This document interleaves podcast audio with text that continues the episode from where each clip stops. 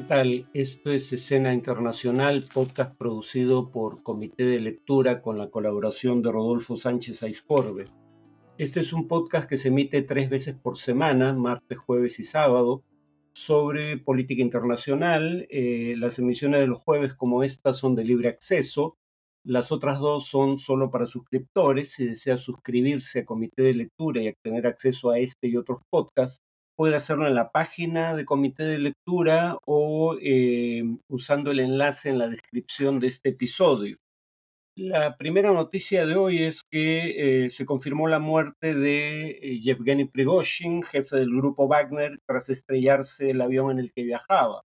Era un avión privado, siniestrado en un viaje entre Moscú y San Petersburgo, dentro de Rusia, y el accidente ocurrió a minutos de despegar su señal desapareció en una zona rural donde no había un lugar plausible para aterrizar. Según la agencia estatal de noticias TASS, murieron los 10 pasajeros o los 10 ocupantes de la aeronave, que califica el hecho como un accidente aéreo. Obviamente aquí habíamos hablado del riesgo para la vida de Prigozhin, dado los antecedentes de quienes lo hicieron antes, de traicionar a Putin y que esta podía ser una consecuencia. En todo caso, oficialmente es un accidente. Prigozhin estaba en la lista de los 10 pasajeros que se dan por fallecidos. Eh, según datos preliminares, eh, los 10 ocupantes habían fallecido, eso ya se ha confirmado. Wagner, como mencionamos en este podcast, luchó junto al ejército, eh, digamos, oficial ruso con su grupo Wagner, o bueno, grupo creado por el Estado ruso en realidad, pero que él comandaba, en Ucrania. Eh, tras el motín de junio contra eh, el alto mando militar que encabezó Pregoshin, eh, había decidido o se le había presionado para que se exilie en Bielorrusia y que sus combatientes, los combatientes del grupo Wagner, o se unían al ejército oficial o podían abandonar, digamos, frente de batalla en Ucrania pero no seguirían operando en Ucrania como una fuerza militar independiente. Aunque estaba afincado en Bielorrusia, eh, viajaba constantemente a, territorio ruso. La segunda noticia es que, eh, y esto coincide, pero probablemente no sea casualidad, el Estado ruso cesó al general Surovikin. Eh, Sergei Surovikin era el jefe de operaciones militares en Ucrania eh, y jefe de las Fuerzas Aeroespaciales Rusas, y fue reemplazado en este segundo cargo ya con anterioridad por el general Víctor Afzalov. Surovikin probablemente cayó en desgracia por los vínculos que tenía con Prigozhin, que acaba de fallecer, como indicamos, eh, y eh, se especuló siempre que posiblemente tenía conocimiento previo de la insurrección a punto de llevarse a cabo. Eh, de hecho, después del fallido push golpista de Prigozhin, Surovikin desapareció de la escena pública. Fue connotado por dirigir el contingente militar que Rusia desplegó en Siria durante la guerra civil en ese país entre 2017 y 2019, mientras que para el gobierno de Putin eso lo convirtió, ese es el nombre del galardón que se le otorgó, en héroe de Rusia, algunos medios lo llamaban el general Armagedón por eh, la brutalidad de los bombardeos que lanzó sobre ciudades como Alepo. Había asumido la jefatura de las tropas rusas en Ucrania en octubre de 2022, pero fue removido ese cargo después del retiro de las tropas de ese país de la ciudad de Gerson eh, en enero del 2023. Finalmente eh, se reunió la cumbre de los BRICS en Sudáfrica. BRICS es el acrónimo de las iniciales de varios países, Brasil, Rusia, India, China y Sudáfrica. Eh, el eh, anfitrión fue Cyril Ramaphosa, el presidente sudafricano, que ejerce eh, la presidencia rotatoria de los BRICS por un año. Participaron los jefes de Estado de los demás países, salvo que Putin lo hizo de manera virtual, no acudió a la cumbre. Eh, se discutió el tema de la expansión del bloque. Hay 40 países que están postulando para ingresar y la posibilidad de crear una moneda común que, como vimos en un podcast anterior, no reemplazaría las monedas nacionales, sino que circularía en paralelo con, estas y serviría para reemplazar al dólar americano eh, eh, todo tipo de transacciones internacionales, ¿no? Todas las funciones que cumple una moneda, medio de cambio, reserva de valor, etcétera. Putin defendió esto, lo de la creación de una moneda común, como un proceso irreversible de renuncia al dólar, defendió la guerra en Ucrania a través de su participación virtual, y aunque él alega que no viajó por temor a ser detenido, dado que Sudáfrica es eh, miembro de la Corte Penal Internacional y habría estado obligado a detenerlo eh, por existir un pedido de arresto de esa corte contra Putin, el hecho es que ya había ocurrido algo así antes. Omar al-Bashir, el dictador sudanés, acudió a una cumbre de la Organización Africana en eh, Johannesburgo y no fue detenido. Parece que la inasistencia de Putin tendría más que ver con el hecho de que, mm, digamos, el, que rompiera unilateralmente el acuerdo para la exportación de granos, en particular trigo, con Ucrania de manera unilateral, pese al pedido explícito de líderes africanos como Ramaphosa de no hacerlo, creó una cierta enemistad entre estos presidentes. Eh, los BRICS representan 42% de la población mundial, 23% del PBI mundial, dependiendo obviamente de cómo se mida, hay más de un criterio, y 18% del comercio mundial. En cuanto al tema de análisis, eh, hoy concluyo con el tema que he venido tocando en los dos últimos podcasts, el tema de eh, el libertarismo, libertarianismo de Milley eh, y su relación con fuerzas conservadoras en el espectro político argentino. Había mencionado en la sesión anterior que Hayek eh, coincidía con eh, Murray Rothbard, el economista eh, en honor al cual Milley nombró uno de sus hijos de cuatro patas, uno de sus perros, Murray, en que probablemente la amenaza mayor, al menos durante la Guerra Fría, para la causa de la libertad era el comunismo y que era lícito aliarse con sectores conservadores contra la amenaza comunista, pero mientras Hayek hacía notar que eh, esa era una alianza circunstancial y que los conservadores, en tanto también coactaban libertades o eran partidarios de hacerlo y eran reacios a aceptar cambios sociales acelerados, eh, cosa que un liberal sí aceptaba si eran en la dirección correcta, es lo que dice Hayek en su texto ¿Por qué no soy conservador? Murray eh, básicamente tira por la borda ese tipo de precauciones y fomenta una alianza con sectores eh, conservadores, dado la orfandad de apoyo popular del movimiento libertario. Y, yo diría que Rothbard es el que más ha influido en mi ley. Habla, tiene un texto del 92 llamado Populismo de Derecha, una estrategia para el movimiento palio, donde claramente propone una estrategia de esa naturaleza, un populismo de derecha. Pero como en todo populismo hay un enemigo elitista al cual combatir y Rothbard incluye ahí además de las élites gobernantes, como también hace Milley, a las grandes empresas, lo dice explícitamente. Milley que tiene apoyo de sectores empresariales, no mayoritarios, pero algunos, eh, es más cauto en esa materia. También los intelectuales y los medios son criticados por Rothbard como parte de la élite que gobierna a espaldas del pueblo. Eso sí lo toma Milley. Y Rothbard es el primero que habla de abolir la Reserva Federal, es decir, el Banco Central de los Estados Unidos, como propone Milley en el caso de la Argentina. Pero cuando uno ve el tipo de alianzas que ha establecido Milley, queda claro que Hayek tenía razón al advertir de que las alianzas con sectores conservadores podían mediatizar la agenda libertaria. Milley, por ejemplo, está a favor del mercado de órganos humanos. Dice, el que decidió venderte el órgano en qué afectó la vida, la propiedad o la libertad de los demás. ¿Quién sos vos para determinar qué tiene que hacer él con su vida?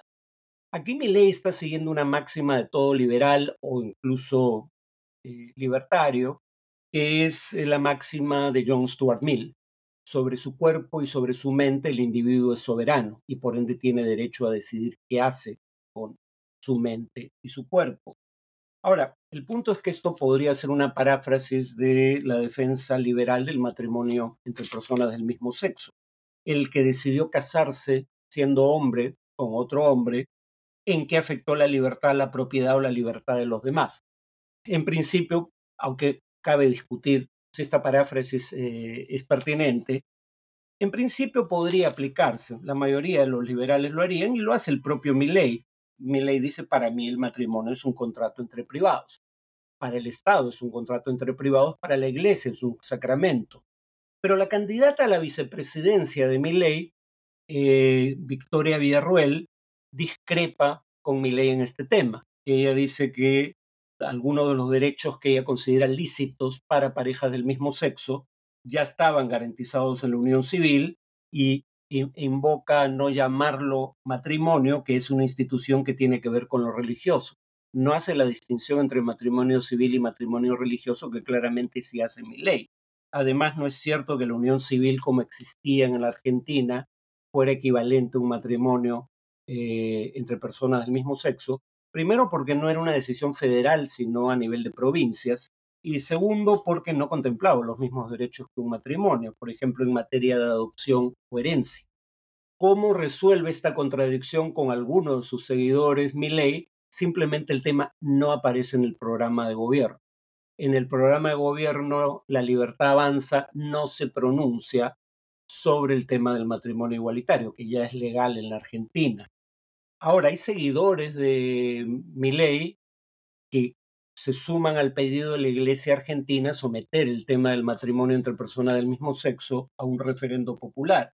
Mi ley no se ha pronunciado sobre la necesidad o conveniencia de un referendo sobre el matrimonio igualitario, pero sí ha hablado en el momento de la conveniencia de un referéndum para eh, su proyecto de dolarizar la economía argentina.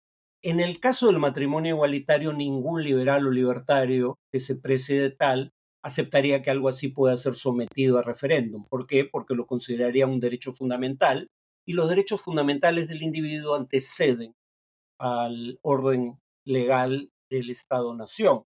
En la Constitución peruana, que es la constitución que hizo aprobar Alberto Fujimori, se dice en el artículo 32, por ejemplo, no pueden someterse a referéndum la supresión o la disminución de los derechos fundamentales de la persona y el derecho a firmar libremente contratos de mutuo acuerdo sería para un liberal eh, uno de esos derechos, el contrato matrimonial en este caso. Sobre el mercado de órganos, que es el tema con el cual empezamos, mi ley simplemente dice que es un mercado más. Claro que alguien podría decir que el mercado de trabajo, por ende, también sería un mercado más y que debería, por ejemplo, si es solo un mercado, debería permitirse el libre ingreso de migrantes que quieran ocupar puestos de trabajo en la Argentina, salvaguardando únicamente que no tengan antecedentes penales o estén causados por causas penales. ley en su plan de gobierno propone eso, pero algunos sectores conservadores de, la propia Argentina y eh, claramente en otros países de la región se opondrían a la idea de que eh, la libre inmigración es algo que hay que aceptar si se acepta que el de trabajo es un mercado más, como dice mi ley respecto al mercado de órganos. Este es otro tema que lo puede poner en línea de confrontación con sus aliados conservadores. En materia de hecho de paso del mercado de órganos, su vicepresidenta dice, no me gusta, no creo que el cuerpo humano deba ser una mercancía. Para ella no es un mercado más, pero nuevamente esta contradicción, ¿cómo se resuelve? No incluyendo el tema en el plan de gobierno, donde no hay mención al tema de mercado de órganos. Mi ley tampoco está el tema del aborto, pero mi ley sí se ha pronunciado en contra del aborto. Y aquí yo me atrevería a sugerir que no entra en conflicto, obviamente, con eh, sus aliados conservadores que también se oponen al derecho de una mujer a decidir en torno al aborto, eh, sino entra en conflicto con el propio Rothbard, su mentor intelectual. Eh, en su discurso tras su triunfo en las primarias, Milley dijo lo siguiente en torno, por ejemplo, a la justicia social. Decía que era parte del modelo de la casta fracasada que ha gobernado históricamente la Argentina y añade, ese modelo basado en esa atrocidad que dice que donde hay una necesidad nace un derecho, pero se olvida que el derecho alguien lo tiene que pagar y luego añade que se trata la casta que concibe este tipo de cosas de una casta parasitaria. Aquí la paradoja es que el argumento que ha esbozado ley en contra de la noción de justicia social, la idea de que donde hay una necesidad nace un derecho, sin tener en consideración que alguien más tiene que pagar por ese derecho, es exactamente la línea de argumentación que utiliza Rothbard en favor del aborto. Repito, Rothbard es uno de sus mentores intelectuales. Rothbard, a diferencia de otros partidarios del derecho de una mujer a decidir en torno al aborto, no niega que el feto eh, sea vida humana desde la concepción, ¿no? Porque hay quienes dicen, bueno, habría que establecer en qué momento se puede hablar de vida humana. Eh, él acepta que hay vida humana desde la concepción, pero dice lo siguiente, nadie tiene derecho a vivir a costa de alguien más. Dice, se tiene derecho a vivir una vida independiente y separada, y él califica, y esta es una de las razones probablemente por la que los libertarios no suelen tener éxito electoral cuando, eh, digamos, presentan todas sus credenciales, todas sus propuestas, es que él califica, Rothbard, al feto como un invasor parasitario. O sea, el feto tiene derecho a vivir, pero no expensas del cuerpo de la madre en el que habita y por eso lo considero un invasor parasitario. Y la mujer que puede haber consentido en eh, el embarazo un inicio debería, según Rothbard, tener derecho a cambiar de opinión. Y en tanto no haya vida por derecho propio, por propios medios, eh, la madre tiene derecho a poner fin a la vida del feto. Eso decía Rothbard.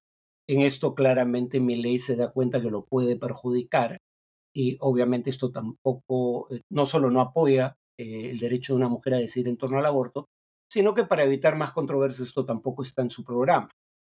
Ahora, sin embargo, Rothbard saca una consecuencia de lo anterior que ley sí toma de manera bastante púdica, como vamos a ver.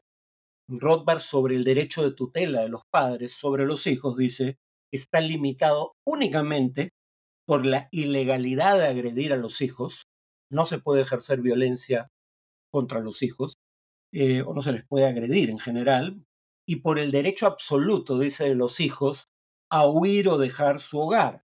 Comprenderá el que está viendo este video o escuchando este podcast, comprenderá que eso eh, antes de cierta edad no es un derecho que pueda ejercer eh, ni siquiera legalmente, ya no hablemos que tenga capacidad material para ejercer un niño. Pero luego añade que como la tutela de los padres eh, es una suerte de sucedáneo del derecho de propiedad, los padres podrían vender sus derechos de tutela a cualquiera que quisiera comprarlos a cualquier precio mutuamente acordado. Esto es lo que dice literalmente en la ética de la libertad Murray Rothbard. Y aquí es donde eh, mi ley entra en problemas, porque cuando se le pregunta sobre eh, la posibilidad de crear un mercado de niños, su respuesta fue depende.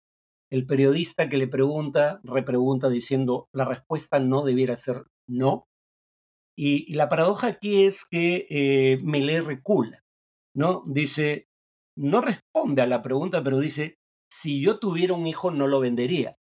Si acepta que la venta de hijos sea en principio legal, está aceptando presumiblemente que no parece haber problema ético tampoco tras ella, porque por ende es relevante saber que él no vendería un hijo suyo. Y luego añade, la respuesta depende de en qué términos estés pensando. Quizá de acá a 200 años se podría debatir. O sea, básicamente eh, e-, evitó el debate. ¿no?